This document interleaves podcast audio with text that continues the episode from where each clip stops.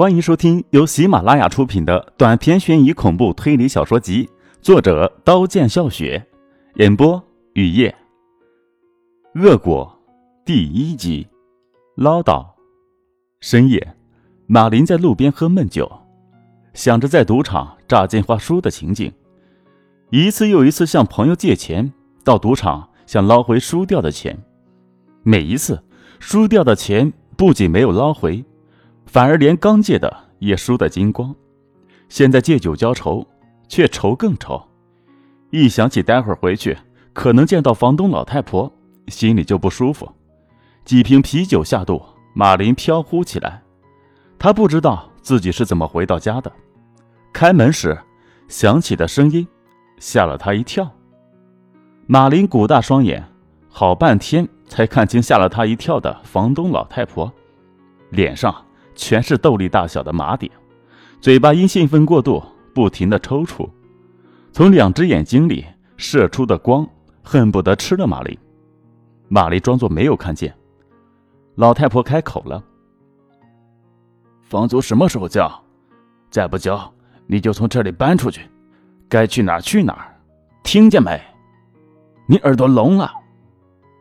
玛丽没有搭理，她开门进屋，扯亮了灯。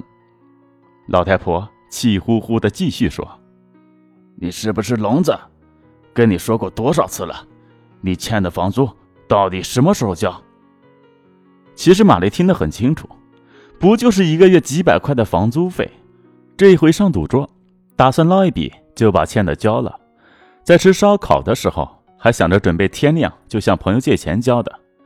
深更半夜的，本来情绪就很低落，被老太婆这样一说。马林的火燃起来，他瞪着血红的眼睛问老太婆：“你刚才说什么？”老太婆的嘴脸抽搐的更厉害，咬牙切齿的说：“我们这里不收流浪狗，没钱，没钱，滚出去！”什么？你再说一遍。老太婆立马就满足了马林的要求。马林的面孔扭曲，瞳孔不停的收缩放大。突然，他抓住准备晾衣服的结实绳索，套住老太婆的脖子，用尽全力拉紧。老太婆张口露出残牙，她被岁月风干的身躯不停地挣扎，长满麻子的脸紫胀苍白。一会儿，老太婆风干的细腿停止了挣扎，马林的手一松，老太婆就倒在地上，一动不动，死了。马林愣了很久。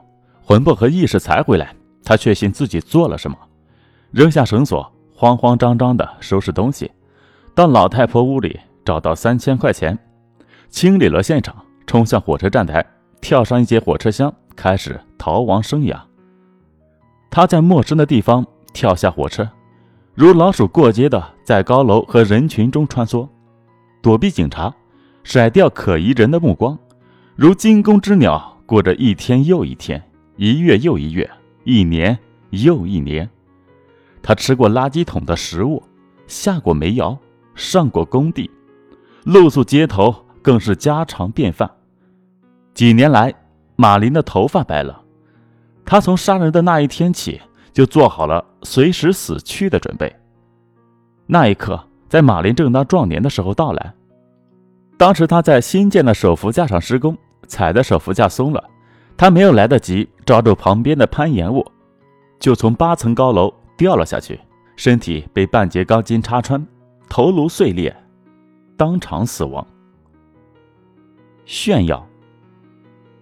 李仁凤和陆想同龄，是兄弟。职中毕业后，两人一块坐卧铺车到广东打工，两个月后一块到上海酒店工作，一年后。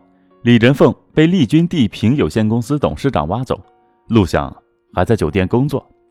后来，陆想听说李仁凤买车了，也买了房。那年，李仁凤开着宝马，风风光光的回到家乡的破山村，陆想也回去了。李仁凤和陆想聚在一起，坐进李仁凤的车的时候，陆想感觉到李仁凤的得意和蔑视。在酒桌上，李仁凤。眉飞色舞地谈他在外面的辉煌，不停地讽刺陆想没有出息。陆想强忍住怒火，他知道李仁凤不喝醉是不会说出这样一番真心话的。时间和精力把李仁凤改变了，也把自己改变了。从那之后，陆想就尽量回避和李仁凤来往。不管怎么回避，李仁凤总是能找到，又炫耀，当着乡亲们的面数落陆想。陆想气愤的离席而去，他觉得必须要结束这一切。从那时起，在潜意识里，他已经动了杀机。两人再次踏上漂泊的旅程，在大都市身不由己的为生存，日夜奋力挣扎。两兄弟见面了，在陆想家喝酒。李仁凤喝高了，又口无遮拦地教训陆想。他不知道他的话激怒了陆想。他当时看见陆响的表情，如果能停止，也许后面的悲剧就不会发生。可惜李仁凤看见陆响的表情后，还在教训。陆响的拳头攥得越来越紧，能听见浑身的骨头在嘎吱作响。他眼里射出疯狂的光，咧嘴笑着迎合李仁凤的教训。大哥教训的及时，小弟无能，要向大哥学习。大哥一定要帮小弟啊！于是提议一块上楼顶看夜景。喝醉的李仁凤被陆想推到屋顶，凉风一吹，得意的张开双臂，看着远方的璀璨灯火。陆想看着李仁凤，他觉得命运不公平。为什么李仁凤没有付出多少，却能收获很多？为什么他的成长？一帆风顺，而自己历经坎坷，拼命工作学习，到头来依旧是两手空空。李仁凤还沉浸在教训陆想的快感中。你说你的命为什么这么好？陆想问。哈哈，你的是贱命，我的是富贵命。如果找不到答案，就问你妈吧，她会告诉你。陆想彻底激怒。他突然伸出双手，推了李仁凤一下，李仁凤就到半空中，他急速往下坠落，嚎叫刺破夜空。看着飞往阴间的李仁凤，陆想乐得狂笑。沉闷的声音响起，李仁凤呈人字形趴在地上，血从身体四周往外流。没有人知道李仁凤和陆想是朋友，没有人看见李仁凤被推下去的瞬间。警察没有任何证据证明陆翔有作案动机。简单的做完笔录，从审讯室出来，陆翔走上和以往不一样的路。他逃脱掉法律的制裁，却逃不掉良心的叩问和惩罚。陆翔夜夜做噩梦，梦见李仁凤七窍流血，对着自己张牙舞爪，阴惨惨的叫：“拿命来，拿命来！”无数个夜晚。陆翔都被噩梦惊出一身冷汗，没有过多久，陆翔已经被折磨得人不像人，鬼不像鬼。他神思恍惚，总是听见“拿命来，拿命来”的喊声。有一回，“拿命来”的喊声尤为强烈，他又看见李仁凤在前方微笑着朝自己招手，叫着：“过来呀，过来呀！”陆翔不由自主地走了过去，他脚下是巨大的坑，他的双脚踩空，掉入大坑。摔死了。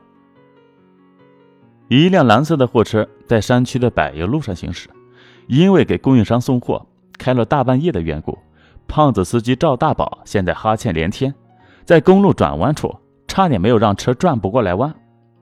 惊险的一瞬过去，赵大宝清醒了，接着又是漫长的平坦路，困得连眼皮也快睁不开。驶到有不多人家的地方，有一段下坡路，放着空档。前面有个模糊的黑东西，赵大宝看见了，没停车，撞了上去。